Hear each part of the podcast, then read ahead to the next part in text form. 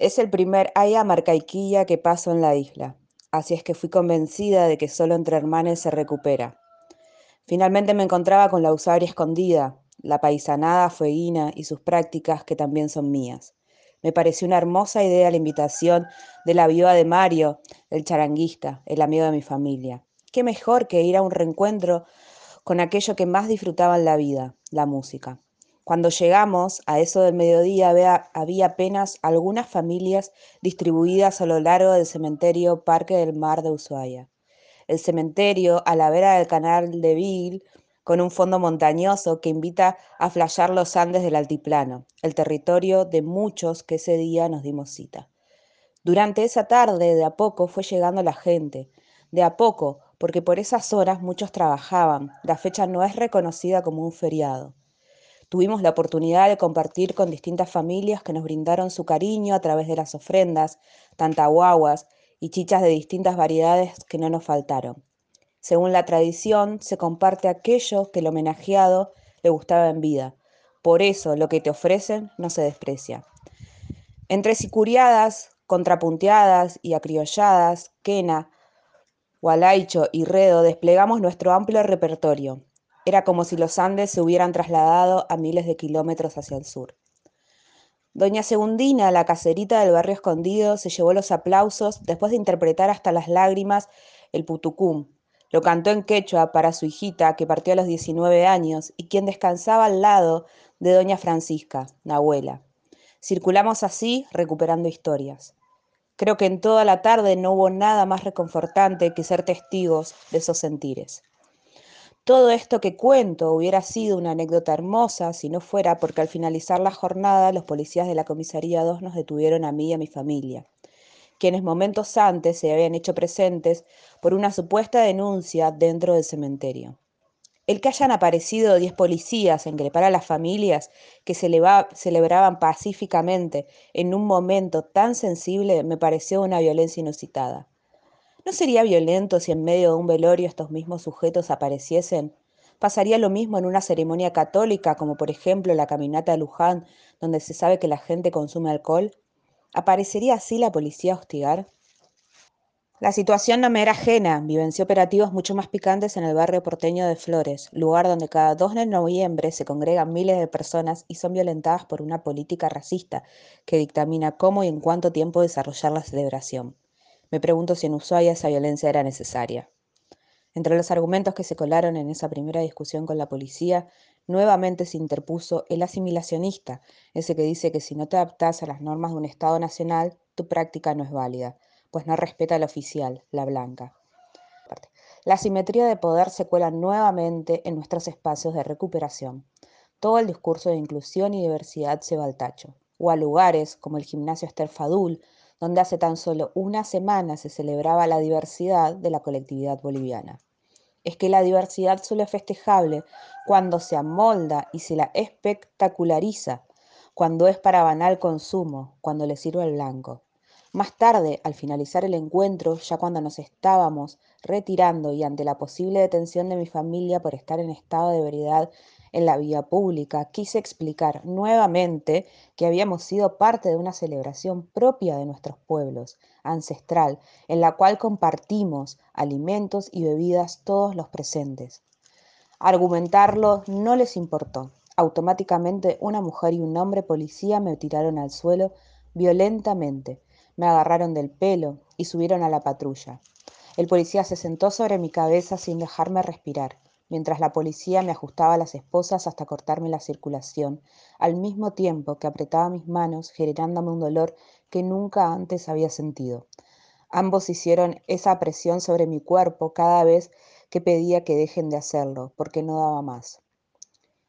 Luego me llevaron hacia el hospital donde me tuvieron contra una pared fuera de la guardia con las calzas medias caídas durante 20 minutos aproximadamente. Le pedí varias veces las subiera. Solo cuando entré en consultorio pude contarle a la médica mientras lloraba con mucho miedo todo lo que pasó y le pedí a ella que me suba la calza. Luego me hicieron revisiones médicas de las cuales no tengo constancia. Por eso, un día después, vuelvo a hacerme el chequeo por mi cuenta, ya sin la policía custodiándome, en donde me comentan que estas prácticas suelen ser muy comunes sobre los detenidos. Aún hoy, varias horas después de lo ocurrido, me duele todo el cuerpo. Me encuentro con el brazo izquierdo entumecido, con varios moretones, lastimaduras en las rodillas y dolor en mis muñecas. Cabe, aclarar que todo el procedimiento fue inconstitucional. Desde el dictamen de la contravención en adelante, estuve cinco horas detenida sin saber por qué, ni me dieron la posibilidad de poner en aviso a alguien acceso al baño o siquiera tomar un vaso de agua que pedí desde que entré. Durante todas esas horas se burlaron de mí y mi familia, nos trataron de sucios, indios, bolitas. Se reían de nuestro apellido quechua, de cómo hablábamos, comentaban lo que estábamos haciendo en el cementerio en tono burlón, que nos volvamos a nuestro país. Nos preguntaron en reiteradas oportunidades en qué escuelas trabajamos, qué materias dábamos, por qué sabían que los tres éramos docentes. Dijeron que querían saberlo para no mandar a sus hijos ahí, porque como profesionales de la educación les dábamos vergüenza. Quien se sentó sobre mi cabeza había sido alumno de mi padre. Con el cambio de guardia aproximadamente a las 12 de la noche, recién acceden a informarnos lo que sucedía. Recién ahí llaman a mi mamá, luego de cuatro o cinco horas de mi detención. Antes de salir me hacen firmar el acta que constata la contravención y en la que se explica que se han respetado todos mis derechos. Me niego a firmar en conformidad y lo aclaro pero no me lo permiten. Reimprimen otra acta y me dicen que si no firmo como corresponde, no me dejan salir. Accedo. Pido explicaciones del por qué no llamaron a mi madre y me argumentan que soy bastante adulta para que estén poniendo en aviso a mi mamá de que estoy encerrada. Ponen en duda que sea un derecho que mis allegados sepan mi paradero. Pregunto por mi papá y mi hermano, el porqué de su encierro sostenido, por qué me largan a mí no a ellos y no me explican. Fui liberada a la 1.40 aproximadamente. Para ese entonces mi madre ya estaba ahí y no entendía lo que sucedía. La policía no les supo explicar lo acontecido. Nos dicen sobre mi papá y mi hermano que los largan en algunas horas. No nos dejan esperar en la comisaría, afuera hace mucho frío y nos volvemos a casa. Ellos son liberados casi a las 5 de la mañana. Todo el procedimiento fue muy desprolijo. Nunca nadie supo muy bien qué ocurrió ni cómo jamás nos toman declaración ni queda sentado nuestros testimonios ante lo sucedido. A partir de ahora restan causar el hecho por vías legales. Lo sucedido no se corresponde con un hecho aislado, fue parte de una conducta normalizada en la que las personas como nosotros son racializadas y maltratadas con total impunidad. Hacer visible este hecho es parte de un compromiso con nuestro pueblo y nuestros hermanos. No estamos solos, eso es lo que ellos creían.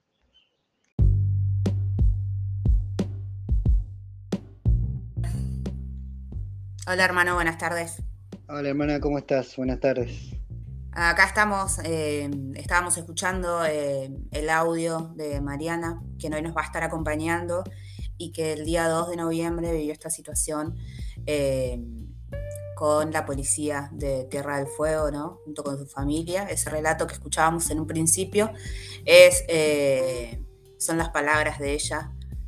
Y bueno, estamos acá con ella Hola Mariana. Hola gente, buenas tardes, ¿cómo están? Acá estamos.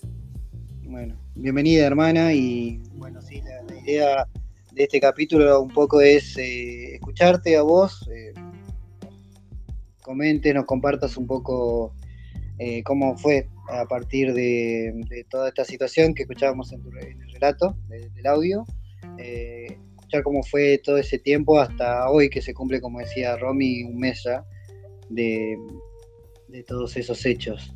Eh, bueno, bienvenida, el espacio es para vos y bueno, contanos lo que quieras compartirnos, te escuchamos.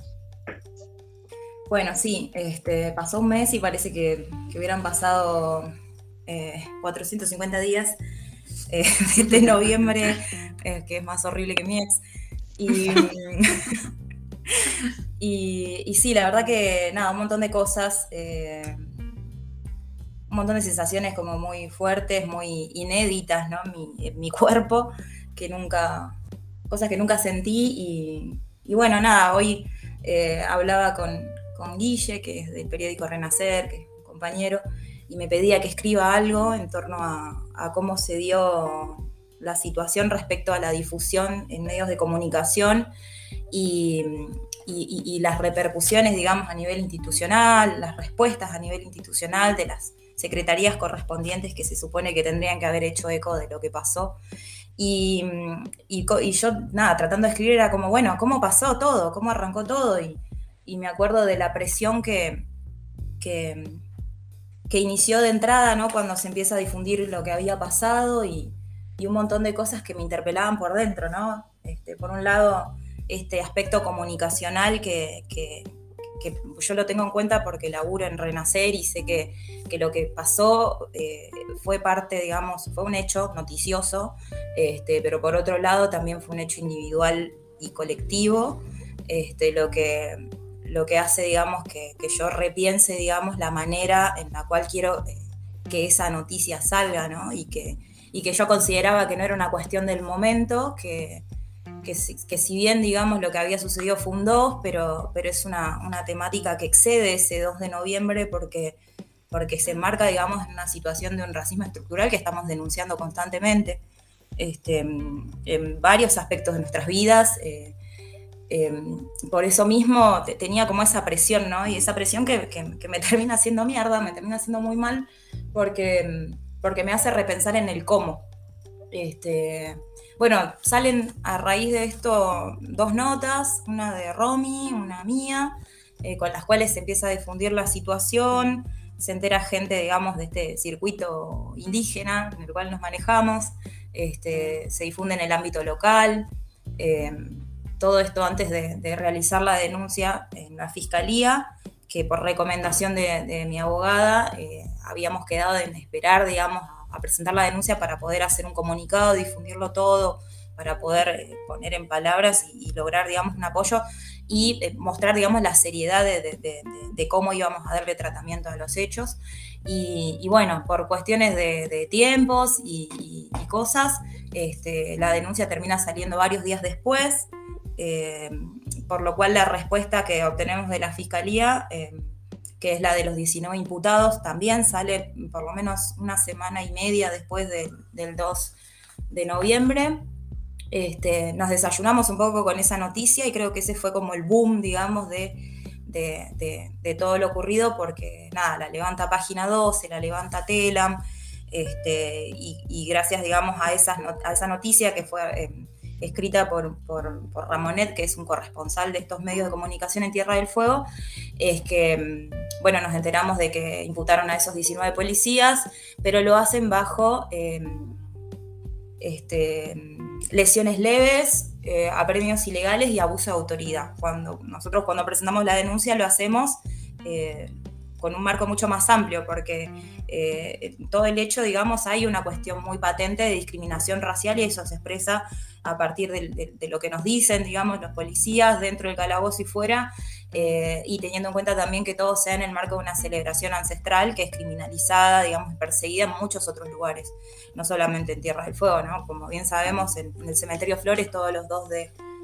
noviembre, digamos, se realiza un operativo que es terrible, que hace muchos años que, que viene siendo parte, digamos, una política este, eh, institucional, estatal, digamos, de, represión de nuestras prácticas que, no son entendidas y que tampoco quieren ser entendidas, ¿no? Es una arremetida directa contra nosotros. Eh, sucede también en, lugares como Bolivia, que una hermana me, comentaba que, la celebración es muy perseguida en los cementerios allá. Eh, bueno, nada, es como con, todo ese marco, o sea, es que nosotros realizamos la denuncia y establecemos que lo que nos sucedió no nos sucede a nosotros como individuos, sino a todo un colectivo eh, además de denunciar la violencia de género a la cual me, someten porque a mí me, violenta un masculino, un efectivo masculino, este, y bueno, y todo lo que sucede dentro de la patrulla, que es algo que, no, que, está totalmente dentro de una cuestión de un vacío, ¿no? Porque, porque ¿cómo compruebo yo todo lo que me pasó? Que fue tortura. Este, así que bueno, lo, que, ordenan en ese requerimiento de instrucción en primera instancia es investigar a estos 19 policías. No los separan del cargo porque como no fue tomada la denuncia por una cuestión de discriminación racial, ellos siguen trabajando pese a que estén imputados. Eh, distinto hubiera sido la situación si hubieran tomado la denuncia como discriminación racial, porque eh, se recomienda, digamos, en, esta manera, digamos, de, entender, digamos, esa situación, que a esos policías se los separe por una cuestión de nada, ciertos peligros que pueden acarrear para otros hermanos que puedan ser detenidos en las mismas condiciones.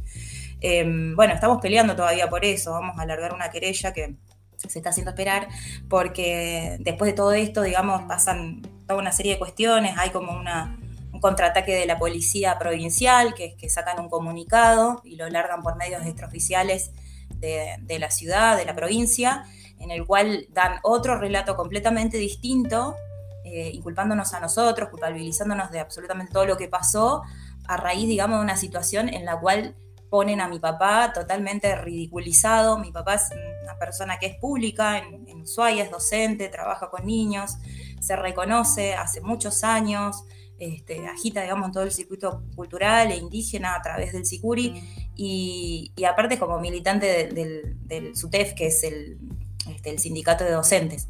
Entonces lo que, lo que nosotros consideramos es que hay como una cuestión ahí como muy premeditada, ¿no? De parte de la cana de, de, de ensuciar, digamos, desde ese lado. Eh, nada, esto tiene sus repercusiones porque, porque nada, Ushuaia es un lugar muy chico, es un pueblo, digamos, donde, donde mucha gente se retroalimenta de esos medios extraoficiales este, que, no, que no profundizan, digamos, en lo, que, en lo que implicó la causa y toman, digamos, este relato de la cana como si fuera un relato este, válido. Eh, así que bueno, lo, lo, cuando nosotros presentamos la querella, incluimos a mi papá y a mi hermano en esta segunda parte por todo esto que sucedió, que, que los expo expone a ellos con nombre y apellido y, y, bueno, entonces, nada, la cosa como que se fue, digamos, eh, de las manos, se mediatizó totalmente. Nosotros nos vemos en una situación de exposición que nunca pensamos que, iba, que íbamos a tener. Eh, es tremendo porque porque de repente de ser una persona, bueno, si bien pública, porque en, algún sentido nosotros tenemos una banda de Sicuri, digamos, agitamos en los barrios, qué sé yo, eh, hay como un cierto cuidado respecto a nuestra manera de accionar, nuestras caras, nuestros nombres, o sea, eh, tratamos de, tener esos cuidados y con todo esto es como que, nada, se destaparon un montón de cosas y, uno, digamos, que de repente, nada, viene en esa movida, se ve como súper expuesto y, y es fuerte porque incluso cuando, nada, cuando toma, digamos, relevancia comunicacional, eh, lo, primero que a mí se me, se, me ocurre pensar es el, cuidado que los medios de comunicación deberían tener para con las víctimas, que, bueno, yo venía de, de dos situaciones que, muy particulares, digamos, dentro del medio donde laburo, y que, que lo ve, venía viendo, ¿no? Venía viendo esa, esa falta de, compromiso y ética eh, por parte de los medios de comunicación, y y eso, digamos, me hizo pensar en, la necesidad en la cual yo quiero difundir lo que me pasa, pero al mismo tiempo no, no, no quiero revictimizarme, ¿no? no quiero que me revictimicen, eh, porque termina alimentando, digamos, un morbo de la situación que no colabora con, la, la, razón por la cual yo quiero que esto se difunda, ¿no? que es abordar una problemática que no se acaba en me cagaron a palo dentro de la patrulla sino que estamos hablando de una situación de discriminación que este, no parte solamente de nuestra, nuestros cuerpos, sino que este, también está como encarnada en, nuestras celebraciones y la manera en la que llevamos a cabo esas celebraciones.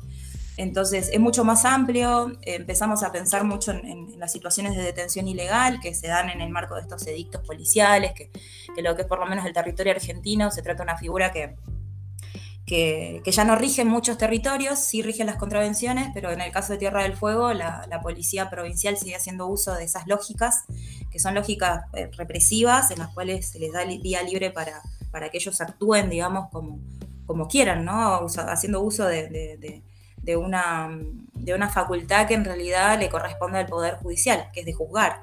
Eh, que no les corresponde a ellos, pero lo utilizan impunemente porque esto, ¿no? nadie hace denuncias nadie lleva, digamos, hasta última instancia esas denuncias.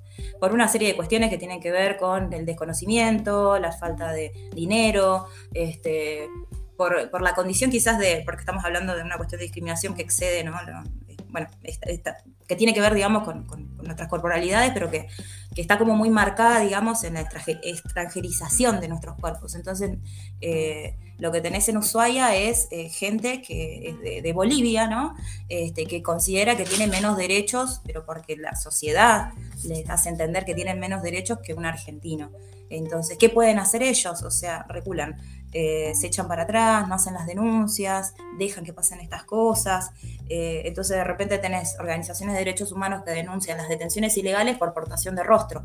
Y, es tremendo como catalogarlo de esa manera cuando lo que nosotros sabemos es que el rostro que, encarcelan es, racializado. Entonces, ¿por qué hablar de portación de rostro tan ambiguamente y no hablar de racismo? Que, que es una categoría de la cual, digamos, también mucha gente que, que labura en, derechos humanos no, tiene en cuenta, ¿no? Esto del gatillo fácil también, es como, como este, termina como nublando un poco la mirada y escapándose de la especificidad del problema. Em, entonces, bueno, em, nada, chicos, no sé qué, qué piensan ustedes, eh, quiero parar un poco porque tengo sed.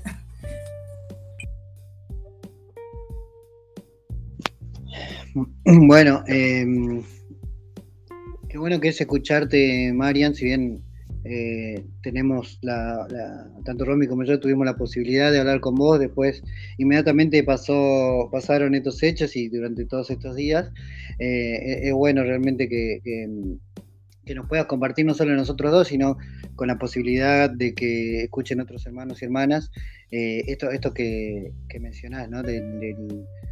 Ya no hablando del caso puntualmente, de lo que pasó ese día, sino de, todo lo que, va a venir, lo que viene, mejor dicho, y lo que quizás pueda venir más adelante.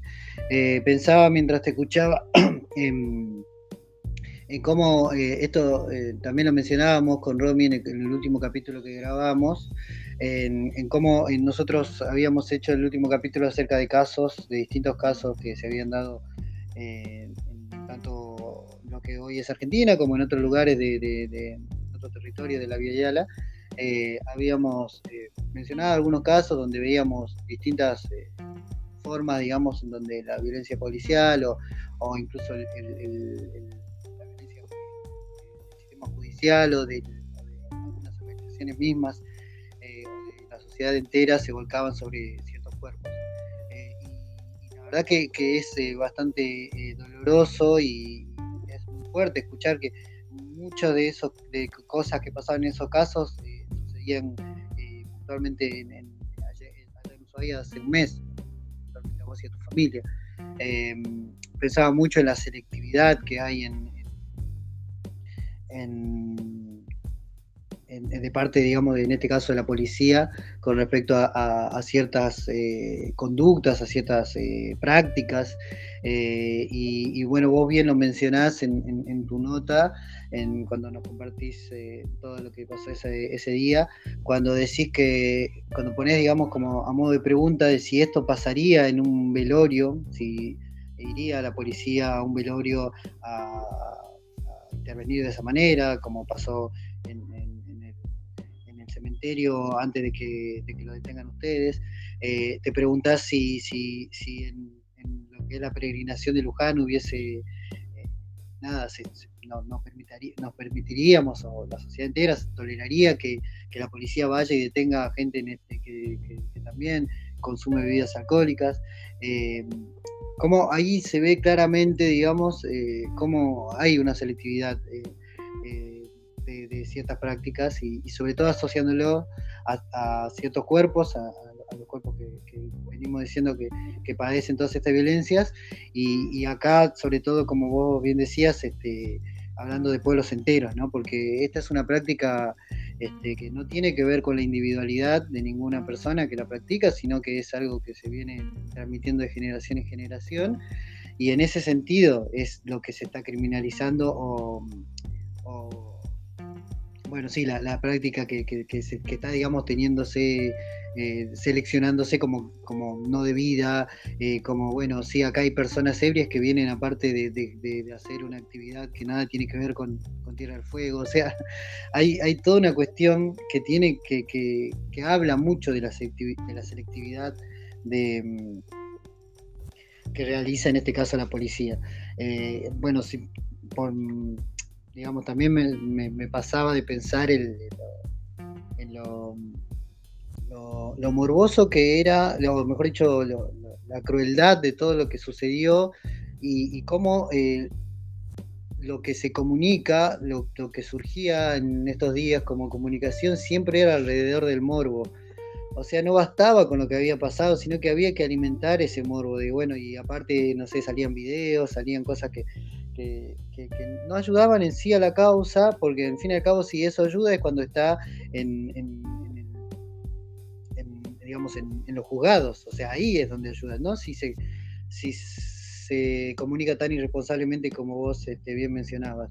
Eh, me parece que eso también es algo que, es una, lucha, digamos, aparte, digamos, pero que, también parece que todo el tiempo perdemos, porque, porque pareciera que cuanto más sufre la persona y cuanto más se, nada, se, sabe ese sufrimiento, pero no en el sentido de, querer solidarizarse, sino en, de observarlo y eso, de una morbosidad totalmente eh, horrible.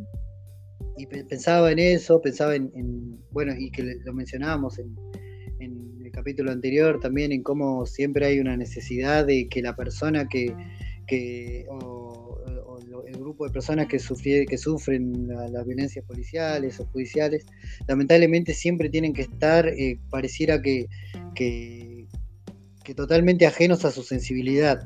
Entonces es como, bueno, vos tenés que ser fuerte, vos tenés que estar, eh, no tenés que caerte, eh, como si no se le permitiera a esa persona justamente que ya su cuerpo atravesó, en este caso vos, tu familia, atravesaron por un montón de cosas, como que todo el tiempo hay que exigirles que estén totalmente lúcidos, totalmente eh, fortalecidos eh, para, para, nada, para llevar esa lucha que es eh, incluso mucho más fuerte que, lo que pasó en ese puntualmente ese día, si tenemos en cuenta todo lo que venís mencionando, ¿no?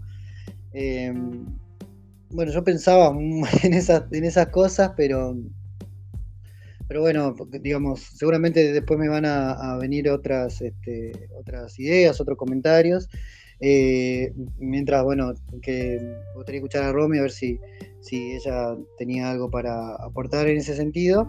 Y, bueno, antes que, me olvide, eh, también mencionarte, Marian, este, que, nada, que, que, entiendo, digamos, mucho lo que decís con esto de que, de que hay como, como también una, como una doble tarea que uno tiene que hacer para, para que no caiga esto en que lo haces únicamente por vos, sino que vos estás denunciando algo que es sistemático, que esta vez le pasó a vos y a tu familia, pero que, le pasa todo el tiempo, como bien mencionaba vos, todos los años a los hermanos que, asisten y que asistimos a, los cementerios, donde lamentablemente están los cuerpos de nuestras, nuestros familiares, eh, cementerios que son este, totalmente ajenos a nuestra espiritualidad eh, y, pasa también, como venimos, como venimos mencionando en estos capítulos, pasa con cada, un, cada hermano o hermana que es sospechado simplemente por, por, su identidad racializada y, que, es eh, objeto de, sospecha de,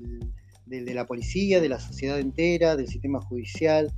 Entonces, hace bien, digamos, me parece que está bueno que menciones esto de que, de que no se trata de un caso aislado, de que, estaría bueno que, lo comuniquemos todo el tiempo así, como algo que sucede todo el tiempo, de que, está bueno eh, como, como leerlo en esa clave, en algo que es sistemático y que si, si se denuncia algo habría que denunciar eh, eh, justamente esa sistematicidad, eso que viene, eso estructural que es el racismo. Te escucho, Romy, y bueno, nada, te abrazo fuerte, Mariana, y bueno, seguimos hablando seguramente. Eh, bueno, sí, yo también me había notado eso, de, resaltar eh, cómo, digamos, cómo Mariana, digamos, empieza a, todo el tiempo, digamos, desde el inicio, a pensar esto que le había pasado a ella, a su familia, a su cuerpo, eh, desde un lado más colectivo, ¿no? desde una, no individualidad. Eh, creo, que, creo que eso hace eh, parte del de, el proceso que ella está llevando adelante, donde, donde se piensa y se siente dentro, dentro de un pueblo. por otro lado, digamos, creo que desde el primer momento, cuando lo hablábamos con, con, con Marian, esto de eh, esto le puede pasar a cualquier otro hermano y hermana y hay que ver cuáles son los recursos, ¿no? cuáles son los contactos, cuáles son las, eh, qué posibilidades hay, digamos, de de, mismo de esto, esto que es una cuestión simple que estamos haciendo, que quizás no nos lleva muchos recursos, eh, pero esta charla, digamos, donde problematizamos sobre esto que pasó, sobre lo que vamos a seguir haciendo un mes después, eh, con todas las repercusiones que tuvo, ¿no? Hablando de que lo levantó medios de mucha llegada como Página 12 eh, y otros medios, no es algo, digamos, que pasa en todas las situaciones de racismo institucional. Entonces, eso me parece que, fue algo muy, muy presente, digamos, y que, que creo que eh, si hay algo que no se supo, que no se sabe, digamos, es tratar a las víctimas. Y en este caso era una víctima de tortura.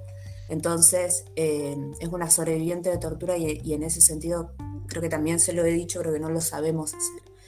Eh, mismo también, digamos, por cómo muchos de estos medios han tomado, digamos, bueno, no, no es solamente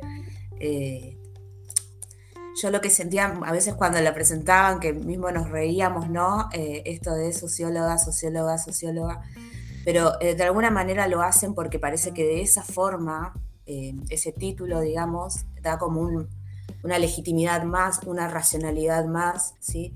Y que se le exige esa racionalidad, se le exige que ella pueda ser un ser racional analizando su situación de tortura.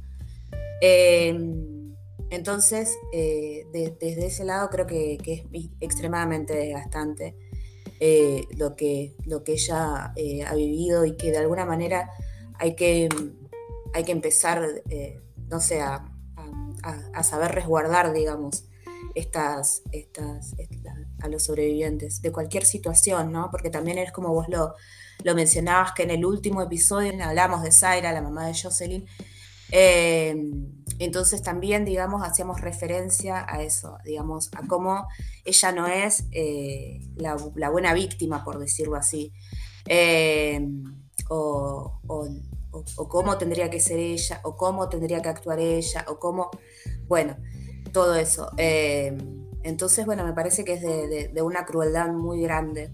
Em, y bueno, nada, creo que, eh, por ahora es lo que lo que de alguna manera fui, anotando. También, digamos, eh, yo recuerdo cuando pasó lo de la noticia de los 19 policías, ¿no? Recuerdo ver muchos hermanos y hermanas levantando esa noticia como un, como un logro, como un triunfo, como algo eh, extremadamente positivo. Em, y creo que tiene que ver esto con que, bueno, ¿qué conseguimos en realidad? Que quizás conseguimos, como siempre conseguimos, unas migajas que nos dejen callados o conformes. El tema es que eh, acá la familia eh, está buscando otra cosa, ¿sí? Y, siendo parte de un pueblo están buscando que, tome, digamos, la categoría de, violencia racista, ¿no? No de lesiones, no de abuso de autoridad, no de eso, eh, sino que tome esto otro.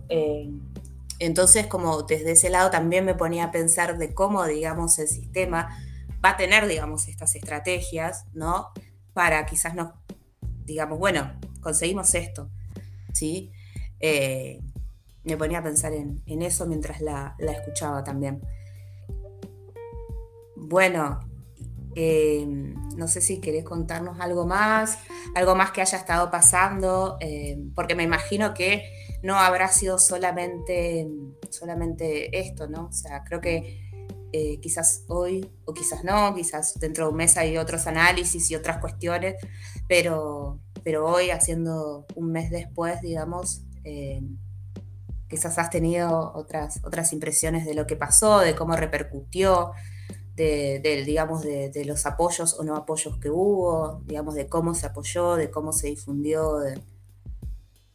Sí, em, en relación a esto que dicen ustedes, ¿no? el tema de las estrategias que, siempre están como muy, muy, muy marcadas, que estuvieron muy marcadas desde el primer inicio, ¿no? Como cómo relatar el, hecho, este, bajo qué carátula hacerlo, apelando a determinadas leyes, al a los títulos, ¿no? Esto que, que parece re gracioso y yo le contaba recién a Romy que que antes de que suceda todo esto, yo me acuerdo, me acuerdo que tenía, tuve una conversación con mi papá en la que yo decía que yo no me quería llamar más socióloga, que no, no quería que nadie más me llame así, porque me daba cuenta que hay una, una cuestión así muy patente sobre nosotros, que es como una necesidad de, de, antes de hablar, ¿no? a quienes hemos estudiado, decir eh, qué carrera tenemos, ¿no? Licenciado tal, doctora tal, abogada tal, bueno, eh, y que obedece mucho, digamos, una cuestión em, eh, que tiene que ver con, nuestra historia, ¿no? De una necesidad de, demostrar, hemos hecho esto, hemos conseguido esto, entonces se nos habilita la palabra por esto.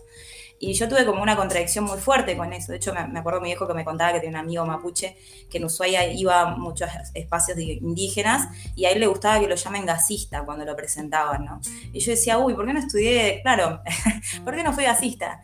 Em, porque todo lo que tengo para decir excede, digamos, un poco lo que, lo que he estudiado y que hay muchos análisis que yo no los obtuve gracias a la academia, sino que los obtuve estando con hermanos. O sea, que yo pueda hablar hoy de racismo estructural tiene que ver con mi historia de vida, con mi historia, con la historia de mi viejo, que, que, sepamos lo que es la cana y tener en claro, digamos, lo, nefasto de la institución tiene que ver con, con, la cantidad de detenciones que tuvo mi padre muchas oportunidades, y no por delito justamente, sino por esta, esta racialización que tiene su cuerpo y este agotamiento también de basta, ¿me entendés? Basta, porque, porque sucedió tantas veces y con tanta impunidad y ahora fue una, de una tuvo una relevancia tan fuerte que, llegamos a esa conclusión con mi familia, que, no queríamos que pase más y, lo leíamos eh, más allá de, nuestra individualidad, sino lo leíamos como una situación que es constante, sistemática y que le pasa todo el tiempo a nuestros hermanos.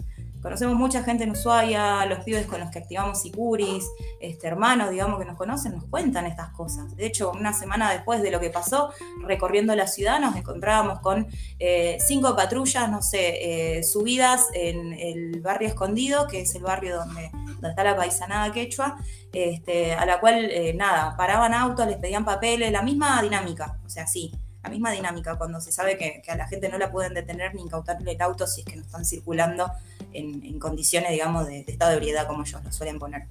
Nada, la, persecución es constante. Eh, bueno, pensaba en esto, ¿no? Estas estrategias que, tuve que, a las cuales tuve que recurrir, incluso eh, relacionarme con espacios blancos, que, era algo que también venía cuestionando mucho en los últimos meses en Ushuaia, eh, la necesidad, digamos, de encontrarme con hermanos y construir con hermanos en un territorio que a mí me hizo mucho mal, eh, porque yo me fui hace muchos años de Tierra del Fuego con la idea de que era una ciudad racista, y, lo confirmo, y lo sigo reconfirmando. Eh, sigo reconfirmando que, todo eso que nos pasó, digamos, a nosotros, Tierra del Fuego es una provincia que fue eh, territorio nacional hasta hace muy pocos años, que se constituye como una provincia que está nutrida, digamos, por poblaciones que se han desplazado territorialmente por cuestiones económicas, ¿no? Em, bueno, es, una ciudad, Ushuaia, Río Grande, son ciudades así que, que, tienen eh, muchas personas que vienen a laburar y generalmente son de, estos rasgos, ¿no? Eh, pero hay una falta de reconocimiento, ¿no? De, esta em, cuestión que nos hace, digamos, nuestras raíces. Y hay una lucha también ahí, ¿no? También lo hablábamos ayer con Romina, que cómo es esto de volver a estos territorios y encontrarnos con un contexto totalmente distinto al de Buenos Aires, en los cuales no podemos articular con hermanos que se reconocen porque hay un trabajo previo que, pareciera que falta, ¿no? Este, entonces de repente nos encontramos con hermanos que se identifican con la bolivianidad, con la argentinidad y tienen, tienen los rasgos patentes y, te cuentan de un montón de celebraciones ancestrales y están ahí, ¿viste? Pero falta eso. Este, y, el, lo doloroso que es terminar recurriendo, digamos, a estos espacios blancos que tienen la chapa, el título, eh, que tienen la organización, que mueven eh, espacios que, terminan siendo beneficiosos para la difusión, ¿no? Este, pero muchas veces es eso, es chapa. Y al momento de acompañar, ¿no? Hay como una falta de entendimiento de estas experiencias que atraviesan los cuerpos racializados. Yo pensaba en, la respuesta que me, había, que me habían dado cuando, cuando salió el comunicado de la policía, que, me dijeron que no conteste, o sea, que, que no me enganche ¿no? con eso, cuando, cuando yo estaba viendo que estaban eh, demonizando nuevamente a, la colectividad boliviana, ¿no? extranjerizando la celebración y, extranjerizando a mi familia también, que, nada, tiene el documento argentino, ok, no nos reconocemos con eso, pero, pero nosotros entendemos la, intencionalidad detrás de todo esto. Me resulta triplemente doloroso y que alguien me diga que no me, que no me enganche, que no me enrosque, es, eh, de una insensibilidad que, que, solamente creo que hermanos que han pasado por esto pueden entenderlo y eso me duele, ¿no? Quizás no contar, digamos, con esos apoyos que, me gustaría, con los cuales me gustaría contar y, que, en los últimos años me vi acompañada, digamos, ¿no? De alguna manera tomar contacto, seguir en contacto con ustedes que estaban en, distintos territorios me, ayudó a mí a, repensar todas esas movidas, eh, a pensar que esto, eh, estas cosas, estas cuestiones son estratégicas, pero que hay que seguir laburándolas Este, y, de hecho, esto de pensar la justicia, ¿no? Esa justicia blanca de la cual eh, mucha gente como que, nada, mensaje de apoyo, ¿no? Ojalá se haga justicia y, repreguntarnos a nosotros qué, qué carajo es la justicia. O sea, que a mí nadie me devuelve todos esos días que vi llorando a mi vieja. El,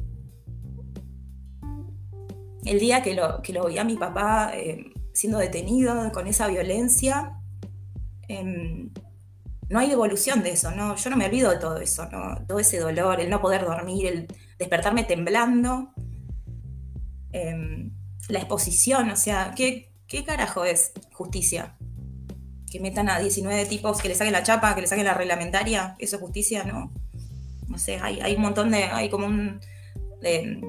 se han destapado muchas mierdas, digamos, a raíz de esto y, y, ahí es donde me interesa laburar, ¿no? No sé de qué forma, porque por otro lado también pienso en, estas estrategias nuevamente, ¿no? Que, que, se, que se van disminuyendo, se achican las posibilidades de acción con hermanos y me encuentro de repente como articulando con, con, espacios blancos que, con los cuales siento que voy a tener que, hacer un doble laburo, también esa pedagogía que, que, pareciera que necesitan de nosotros, que, que que no, no, no, eh, no, pueden llegar, incluso hablando de la fiscalía, ¿no? Porque me acuerdo cuando, cuando fuimos a presentar la denuncia que, la abogada me señalaba todo el tiempo que era la primera vez que la trataban bien, era la primera vez que le recibían y el juzgado mayor le tomaba la denuncia con tanta celeridad y ella decía, esto tiene que ver con un desconocimiento que tiene la propia fiscalía y la gente que labura ahí, porque nunca recibieron una denuncia de las, características que nosotros presentamos. Por eso, de alguna manera, no lo toman, digamos, como un caso de tortura eh, eh, racial, digamos, ¿no? No lo toman así ni de violencia de género, porque excede a la capacidad de, entendimiento de estas personas de poder jugar una situación tal. Entonces, ella me señala esto, pero al mismo tiempo también me doy cuenta que hablándole yo misma, digamos, de la cuestión pueblos originarios, ella también carece de un montón de, herramientas, laburando en el INADI y todo. Este, entonces, como, como constante, constante, es como, como la, remada en dulce de leche, ¿no? todo, el tiempo. Entonces, em, nada, bueno, esto, ¿no? En bajar constantemente 30 cambios que demanda un montón de energía para, poder hacernos entender, para, para poder seguir, digamos, con esto es como con un esfuerzo triple. Este, incluso esto que, decía Romy y vos del tema de cómo, cómo tiene que actuar la víctima, como, que también es una presión, ¿no? Aparte, eh, yo, nada, o sea, venimos como eh, performateados por, una, por un mundo que, nos dice que, actuar en política es ser súper fuerte, es tener una buena palabra, una buena retórica. Bueno, la, buena víctima también es luchadora, eh, se queda en su territorio, lleva todo hasta las últimas consecuencias, o sea, es como que labura ahí, pero y la energía de todo eso, ¿y cómo, cómo carajo para no volverme loca? Eh, en un lugar que no considero que es mío tampoco, con gente que no considero que, lo comprenda. Es como un sinnúmero de cosas que, nada, que, me hicieron ver, digamos, como las falencias que tienen muchos, muchos espacios blancos y no blancos incluso. Este, bueno. bueno, eh, a mí me pareció súper importante lo que señalaste en relación a los espacios eh, blancos eh, que eso es una realidad.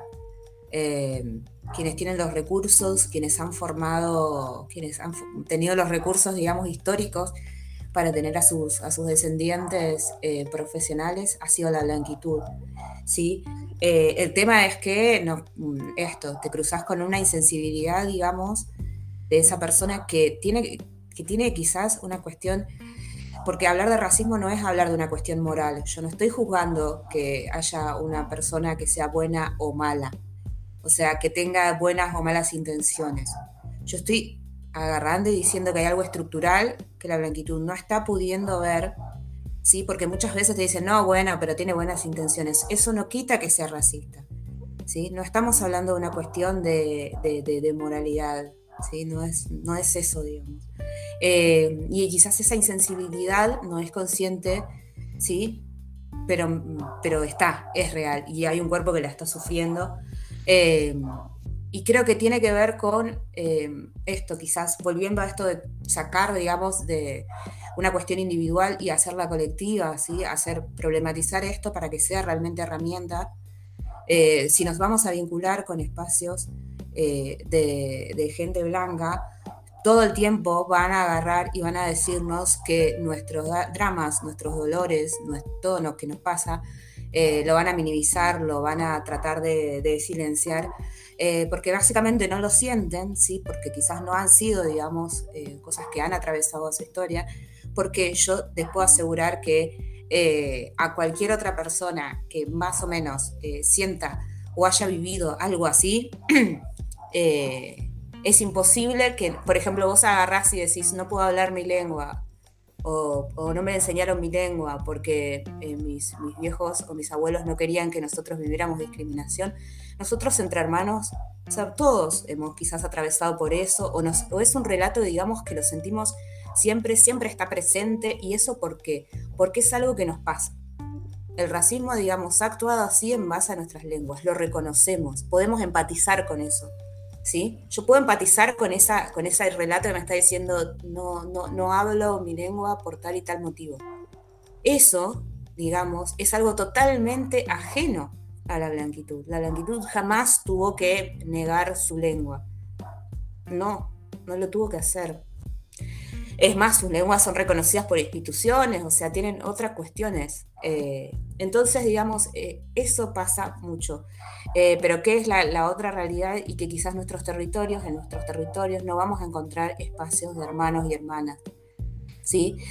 quizás no hay una fuerza para la identificación política pública, o sea, para definirse guaraní en lo público, digamos pero quizás esa identidad, como decía Mariana, está ahí, está latente, ¿sí? Son cuerpos, son rostros, son prácticas, son sabores, son olores que responden a nuestras identidades, pero en nuestros territorios no es lo mismo que en Buenos Aires. En Buenos Aires vos eh, tenés un anonimato. En nuestros territorios pequeños muchas veces no pasa eso. Entonces no es lo mismo desde ningún punto de vista. Eh, bueno, creo que, por último, digamos, algo que me pareció muy importante de lo que dijo es sobre esto, sobre, bueno, qué carajo es la justicia, ¿no? O sea, lo puse así, entre comillas, como cita textual de este episodio, eh, porque me parece que es muy necesario pensar la reparación, pensar esa reparación, pensarla en relación a nuestros pueblos, a cómo nuestros pueblos pensarían esa justicia, ¿no? Esa justicia como sentimiento y no esa justicia como institución. Eh, creo que es muy necesario empezar a pensarlo. Yo ayer le comentaba a ella de que en un determinado momento ella ha adquirido una capacidad, una cantidad de, cuestiones que tienen que ver con las leyes, eh, con, los edictos, con lo contravencional, con cuestiones legales, con cuestiones provinciales, nacionales, bueno, toda una cuestión que hasta excede quizás las cosas que tienen que ver con pueblos originarios y, digamos, ha, ha adquirido una cantidad de bagaje eh, en conocimientos desde lo legal. Eh, cuando quizás, eh, y que digamos, lo entiendo, entiendo, digamos, porque existe una necesidad, digamos, de hacer algo con todo esto, pero al mismo tiempo me pongo, le decía yo, o sea, ella siendo una persona crítica en relación a, quizás al punitivismo, a la legalidad, como en un determinado momento se ve, digamos, envuelta en todo esto y en la energía que consume todo eso, ¿no? Porque te enfrentas a determinadas instituciones, ¿no? Eh, el, hecho de, digamos, de, hacer una denuncia y entrar en todo eso implica que vos tenés que estar ahí presente como con las denuncias y con las cosas y actualizándote y bueno. Em, entonces, ¿cómo, cómo, cómo es, no? ¿Con qué fuerza, digamos, que tiene el punitivismo y todo lo que podemos pensar, ¿no? Las cárceles, la, justicia occidental, la fuerza que tiene, que aún, digamos, eh, nos arrastra eh, a eso, ¿no? Em, y que también está que, que, ponerse a pensar todo esto, digamos, en una situación, o sea, a una semana de lo que había pasado, o sea, una semana me parece que cualquier persona en cualquier situación, digamos, lo que estaría buscando es un poco de calma, un poco de tranquilidad, un poco de reparación. Y el tema es que nos han enseñado que la reparación viene quizás desde ese lado. Eh, el tema es que no, dejo de preguntarme qué, pasa. Bueno, no creo que, existía, existiría la policía si realmente pudiéramos eh, nada vivir ¿no? como usa como nuestros pueblos, em, se vinculaba. No, no, no, creo en esa institución así tan perversa, tan macabra, pero eh, no dejo de pensar en eso, en, esa forma de, actuar y de reaccionar, ¿no? Con relación a esto hasta la búsqueda de reparación, ¿sí? Eh, que igual ella lo, lo, sabe, lo siente, y, creo que cualquier otra víctima, pues por ejemplo, de gatillo fácil te va a agarrar y te va a decir a un familiar, nadie, nadie, nadie lo, lo trae a la vida, o sea, no hay manera de recuperar algunas cosas. Eh, y lo que ella vivió y lo que su familia vivió, ¿no? Y, todo eso me parece que, eh, que está bueno, digamos, pensar cómo, se reparan, digamos, estas cosas desde, desde una mirada no occidental, ¿no? No blanca. ¿Cómo, cómo se repara esto?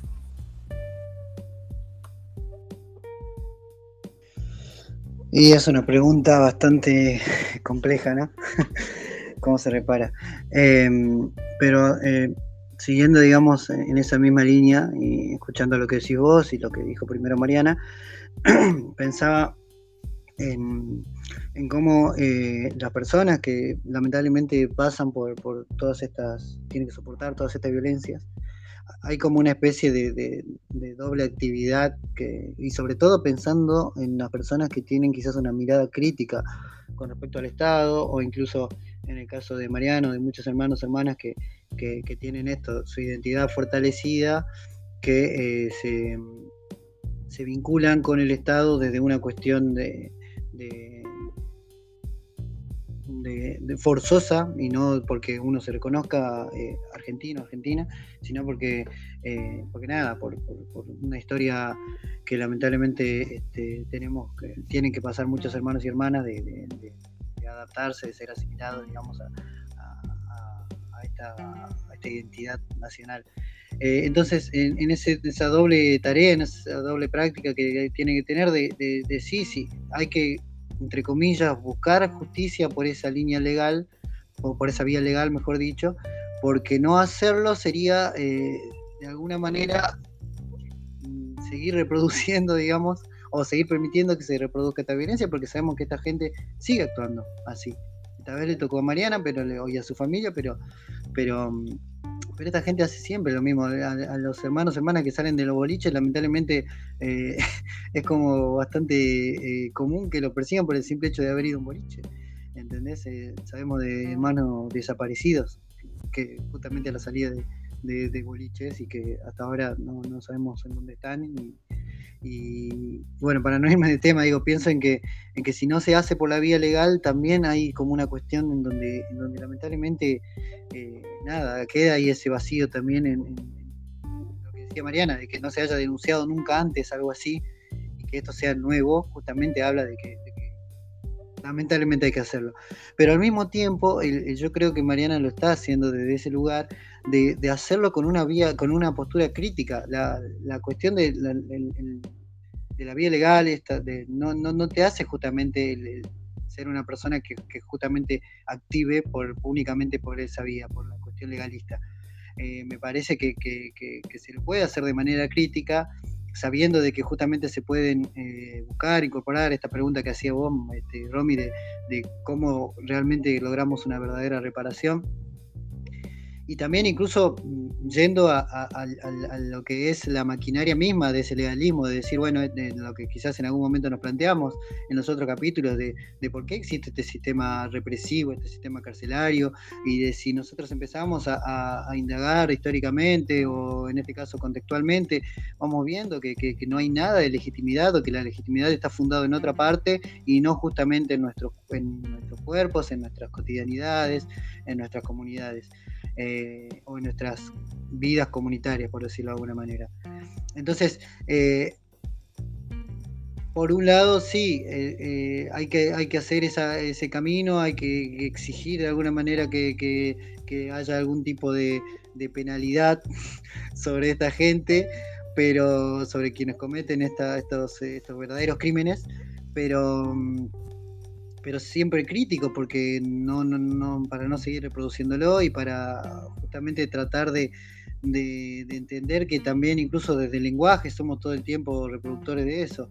porque no, quizás no nosotros, pero la, sociedad misma, cuando justamente qué es lo que qué es lo, qué es lo que llama delito, qué es lo que llama crimen, hay un lenguaje que todo el tiempo está dando vueltas eh, sobre, sobre justamente eh, ciertos, ciertas identidades, ciertos cuerpos y demás, que lo mencionábamos en la la, vez anterior, eh, el capítulo anterior, sobre lo que, lo que había pasado en el caso de Luciana Arruga, sobre lo que pasó en el caso de Jocelyn, sobre lo que pasó en el caso de Reina Maraz, en donde, en donde todo, todo el tiempo que se habla eh, sobre estos casos, digamos, de lo comunicacional y, y demás, hay cuestiones en donde siempre el delito está posado sobre una persona o sobre un grupo de personas. El delito de usar gorra, el delito de ser morocho, el delito de hablar otra lengua ese lenguaje entonces es también una tarea a, tratar todo el tiempo de, por lo menos problematizarlo, porque cambiarlo quizás es una cuestión mucho más compleja, pero sí problematizarlo de justamente a qué, a qué es lo que se llama delito. ¿Y por qué lo que hicieron esta gente, estas personas no, no es un delito y está con, con bien embellecido así con otra, con las carátulas estas de, de, de, de, ¿cómo es? de, abuso. y Lesiones leves y abuso de autoridad. Exacto, no me salía. Pero claro, eh, me vas a acordar a, cuando te dicen, viste, no sé, eh, cuando vas a, cuando cruzas por algún restaurante de Palermo de esos chetos y dice, cierta carne sobre, sobre colchón de, de finas hierbas, para no decirte ensalada. Bueno, algo así. El delito de esta gente no está tipificado como tal, ni siquiera cuando se comunica, se lo comunica como tal. Es básicamente esto, lo que mencionaba vos, Romy, el abuso y demás.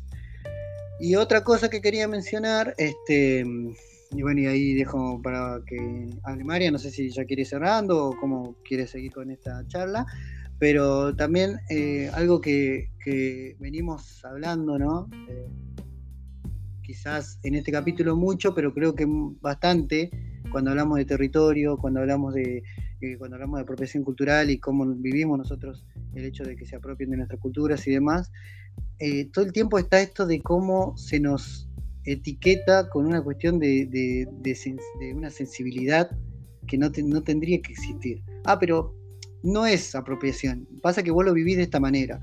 Ah, pero lo del territorio es algo muy subjetivo, esto lo vivís vos. O sea, hay como siempre, y bueno, ni que hablar acá en este caso, que tranquilamente podrían decir que Mariana le está pasando esto, eh, o de cómo le está llevando ella el, caso, tranquilamente podrían decir lo que es una cuestión de, sensibilidad extrema. Eh, y cómo, cómo pensaba en cómo, en cómo eh, qué, qué, mal, qué, qué dado vuelta que está todo, que pensemos que, la sensibilidad es algo, eh, una debilidad.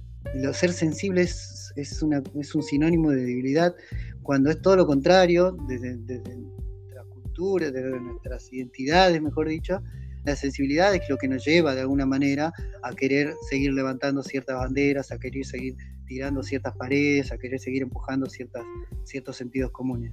Que seamos sensibles nos hace fuertes, me parece que, podamos levantar la sensibilidad, si se quiere, como, como una bandera eh, de, nuestras luchas, de nuestras, de nuestras eh, cotidianidades. Yo soy sensible todo el tiempo, no, no, no tengo problema de decirlo, pero justamente porque creo que es la piedra angular de, de, cualquier proyecto y de cualquier lucha que uno quiera llevar adelante. ¿Cómo carajo podemos solidarizarnos con una hermana si no nos pasa por el cuerpo lo que le pasó a ella? y cómo carajo podemos hacer eh, reflexiones alrededor de todo lo que son estos casos si realmente no nos impactan en, lo más sensible. Y no desde esa cuestión racional de decir, bueno, pero esto tendríamos que pensarlo de otro lugar. Sí, vamos a pensarlo. Pero ese pensamiento, ese raciocinio está atravesado todo el tiempo por lo que nos habita y lo que nos transcurre en el cuerpo. Eso es lo que nos hace fuerte, porque si no seríamos, no sé, divulgadores de, sobre derecho penal y cuestiones del estilo. No queremos hacer eso. Lo que queremos es justamente entender por qué a ciertos cuerpos eh, le pasan o nos suceden estas cosas o tenemos que atravesar estas cosas. Y para hacer eso es necesario entenderlo desde el, sentir y no únicamente desde la cabeza. Así que quería decir eso y, bueno, Marian, otra vez, otro abrazo, me gusta abrazarte mucho. Eh, y, y, nada, quiero escucharte quizás en el cierre.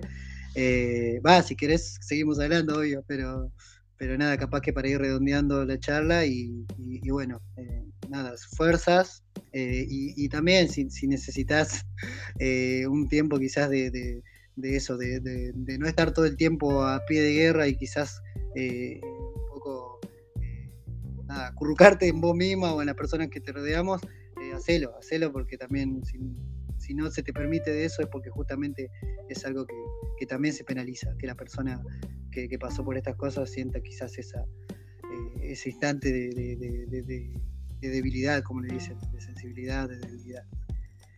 Bueno, eso.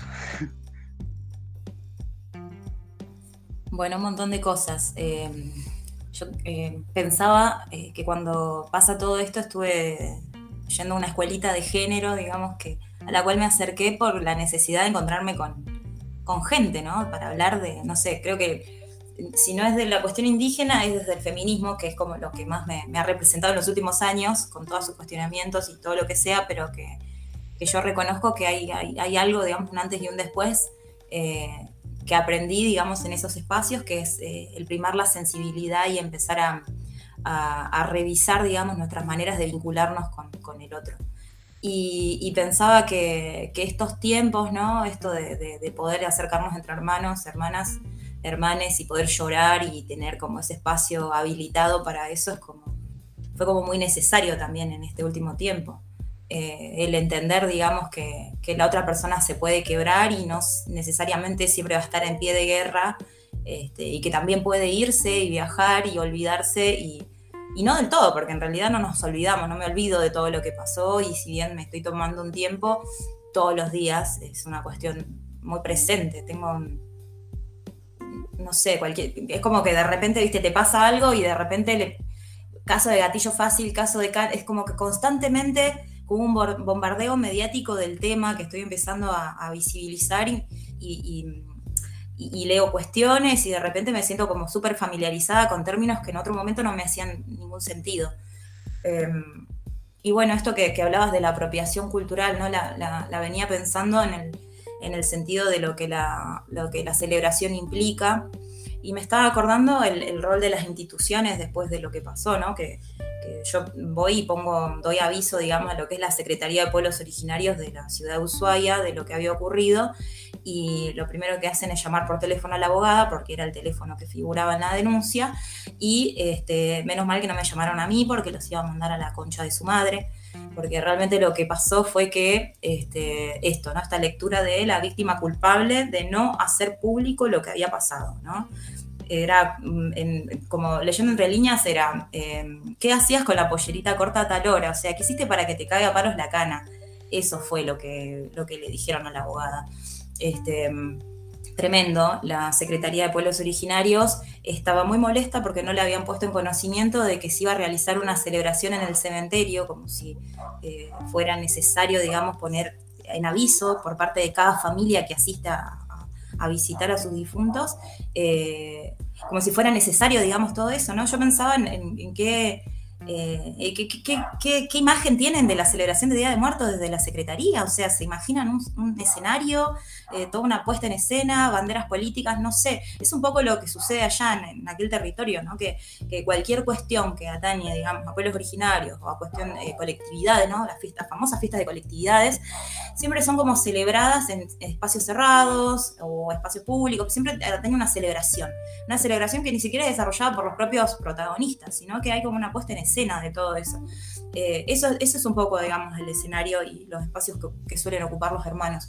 Este, y desde ese lado digo, wow, este, ¿cuánto nos falta, digamos? Pensaba en, el rol de esa institución y en el desconocimiento de nuestras prácticas, pero también de nuestro pueblo.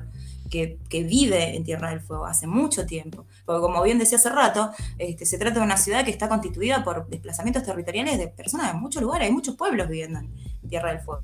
Que no se reconozcan, ok, pero que, el, que, la Secretaría de Pueblos Originarios no los pueda ver ya es un exceso.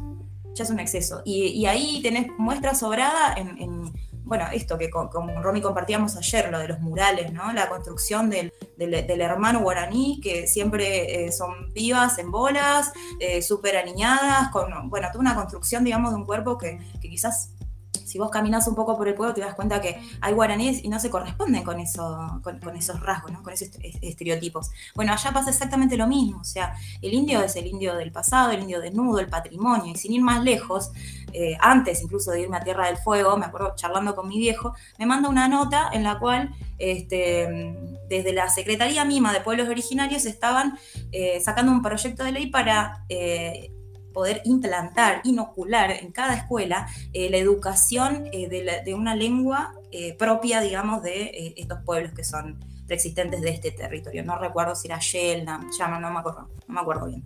Este, pero y, pensaba, digamos, en la escuela donde laburaba él, ¿no? Que, está al pie, digamos, un barrio que, eh, donde hay una población importante de quechuas que tiene un porcentaje re importante en la escuela, pero que no son reconocidos porque hacen estos censos donde sesgan a partir de la lengua. ¿Habla o no habla quechua? No habla, listo, no es quechua. Entonces hay como una lectura así de lo que hay o no hay. Este, y pensaba en esa falta, digamos, de visibilidad, que por ahí tiene que ver con, bueno, que el hermano no se reconoce, pero con un poquito de, abrís un poquito más los ojos y te das cuenta que, ese hermano es hermano, y punto. Este, pero falta, digamos, una lectura tal. Me sorprende, digamos, desde la parte de la institución, digamos, que no se pueda ampliar esa mirada, me da miedo también, este, porque de alguna manera terminan siendo los representantes de lo que, de, lo que sucede, digamos, en esos territorios. Em, y respecto a lo que es apropiación cultural, me preocupaba eso, ¿no? Que qué es lo que va a pasar el año que viene, o sea, con toda la repercusión que tomó, digamos, el, hecho de la celebración, ¿Quién, quién se hará cargo, si es que se harán cargo, si es que habrá gente, digamos, eh, porque también está esto, ¿no? Dentro de la colectividad hay como una cuestión muy partida, eh, dividida entre eh, políticas partidarias que, se disputan espacios de poder, donde hay como una, cuestión ahí muy, muy del, del, querer acceder a la institución. De hecho, me acuerdo cuando eh, después de, haber participado en una radio que, es de hermanos, así que tiene llegada de hermanos, un, hermano que era compañero de Caporales escribe todo un mensaje en un grupo de WhatsApp eh, dando su análisis de lo que había sucedido, muy copado todo, y, después de todo ese análisis manda como una, o sea, incitando a la, organización, ¿no? Manda una imagen de todas las secretarías que había pensado que, que se podían implementar para el proyecto que él ya creía que podíamos llevar adelante. Este, es como difícil, digamos, eh, sacar, digamos, la mirada de eh, que la única forma, digamos, de, defendernos, de organizarnos, de construir algo, eh, sea por fuera de las instituciones. Es netamente difícil, es como, como una lucha así muy, muy constante. Este, eso por un lado. Bueno, bueno, creo que no, no cerraste, abriste más la conversación, la charla. Em, bueno, sí, era algo que quizá veníamos mencionando antes de, empezar a, grabar el capítulo, eh, en esta cuestión de las instituciones.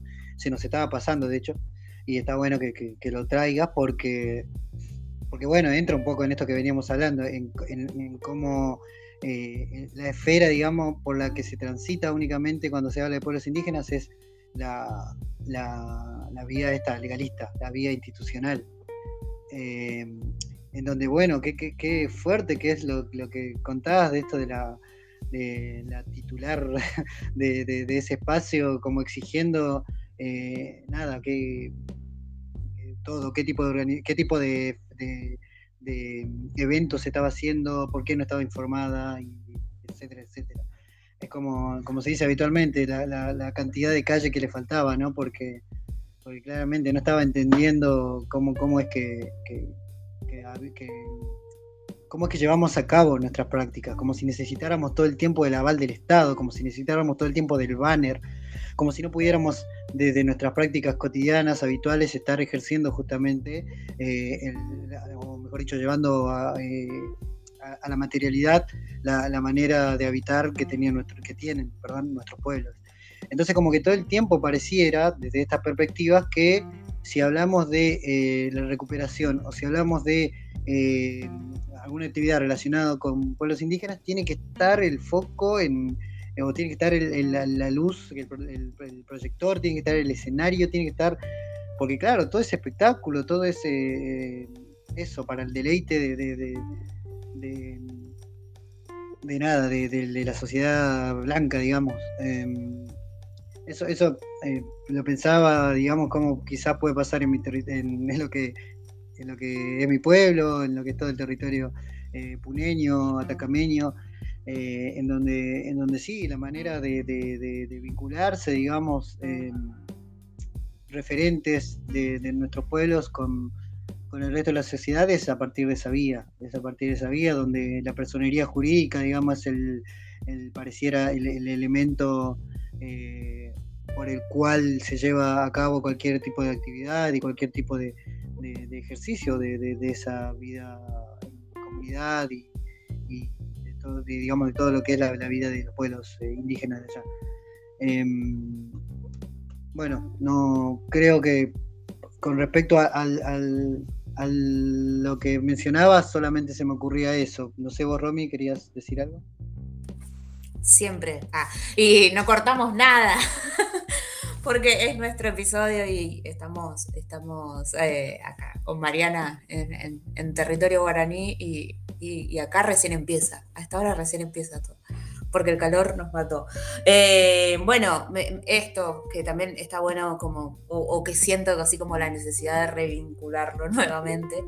Eh, lo de, lo de pensar esto, en qué es lo que necesitamos, ¿no? Porque parece que nada, que nuestros procesos de recuperación identitaria, de fortalecimiento, ¿no? Parece que estamos necesitando esto mismo de necesitamos las instituciones, necesitamos el Estado, el, escenario, las leyes, las efemérides y hasta la justicia también, y este tipo de justicia, ¿no? Entonces, como que desde ese lado me puedo pensar yo en, bueno, cuando recuperamos, el otro día lo escuchaba en un, eh, a un hermano que estaba hablando en el, programa de, los Kespi y de, y de Dani.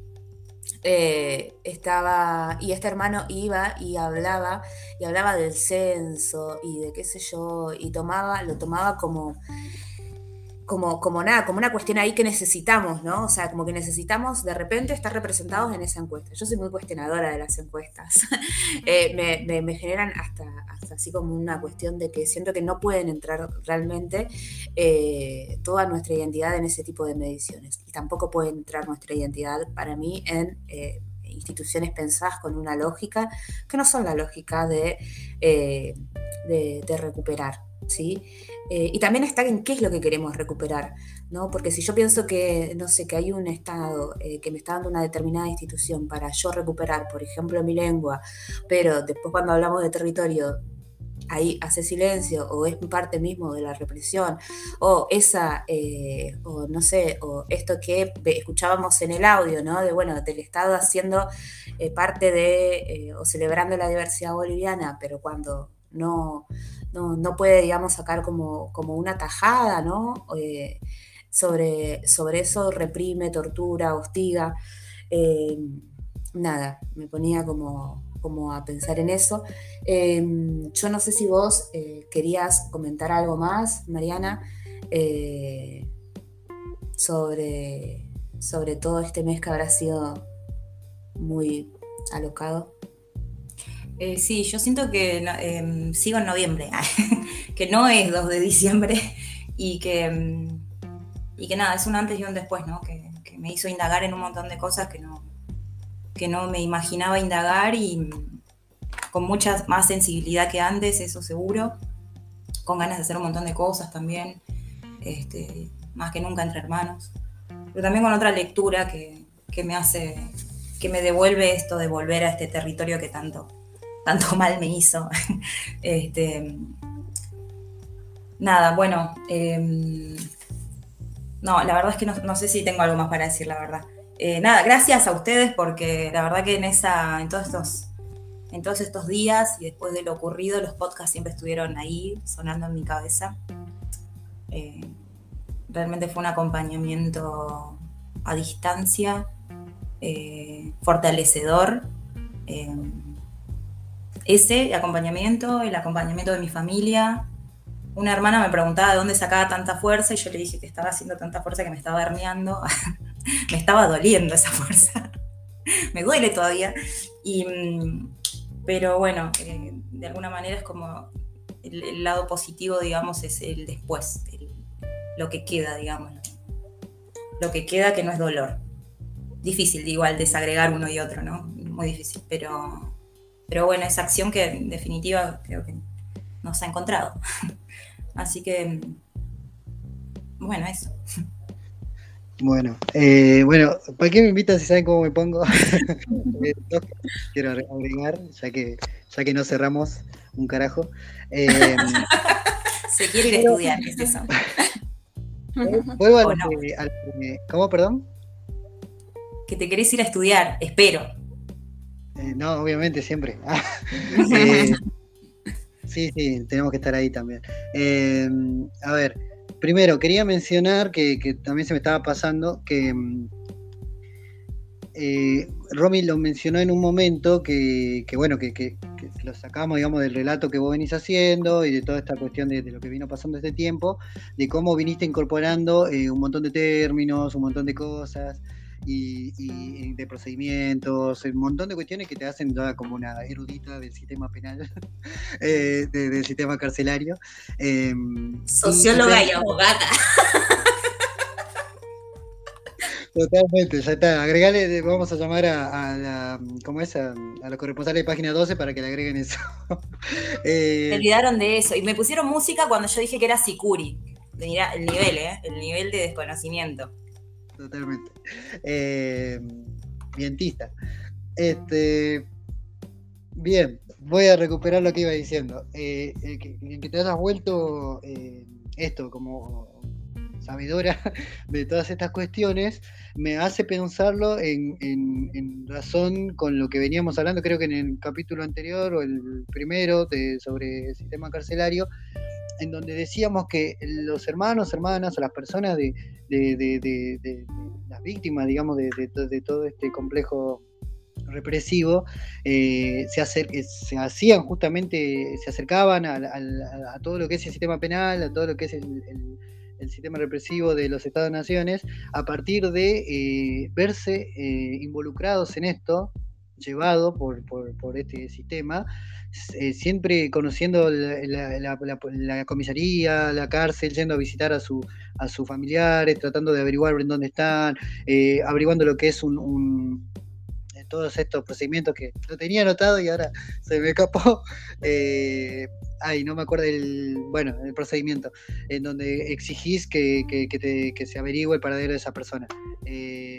Bueno, todo eso, muchas personas, muchos hermanos, hermanas, muchas personas familiares de estos, de estos, de las víctimas, lamentablemente, de todo esto, eh, lo hacen a partir de esa práctica, que es, lo doloroso y que te está pasando a vos, de, de, de, hacerte justamente sabedora de algo, porque todo el tiempo tenés que estar defendiéndote, porque tenés que estar poniendo en palabras justamente lo que te pasó para que seas escuchado por otras personas, porque si lo decís con la palabra como a vos te sale, es como que, bueno, no, tiene ningún peso legal y todas esas cuestiones.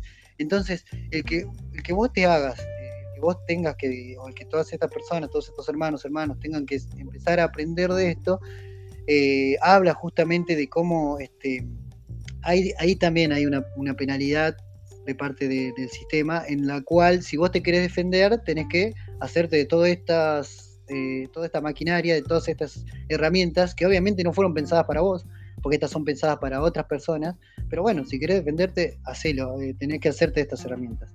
Es realmente horrible, incluso eh, pasar por todo eso, me imagino, y que, y aún así tengas que estar validándolo con esto, diciendo soy, soy, soy socióloga o soy música, vientista o lo que sea. E, es realmente fuertísimo porque a, una persona eh, con plata, a una persona blanca que, que esté habitando en la, en la urbanidad, esto no le pasa. ¿Por qué? Porque paga un abogado y listo. Y acá vos tenés que estar todo el tiempo, abogado, abogada, vos acá tenés que estar todo el tiempo eh, haciéndote de todas estas herramientas.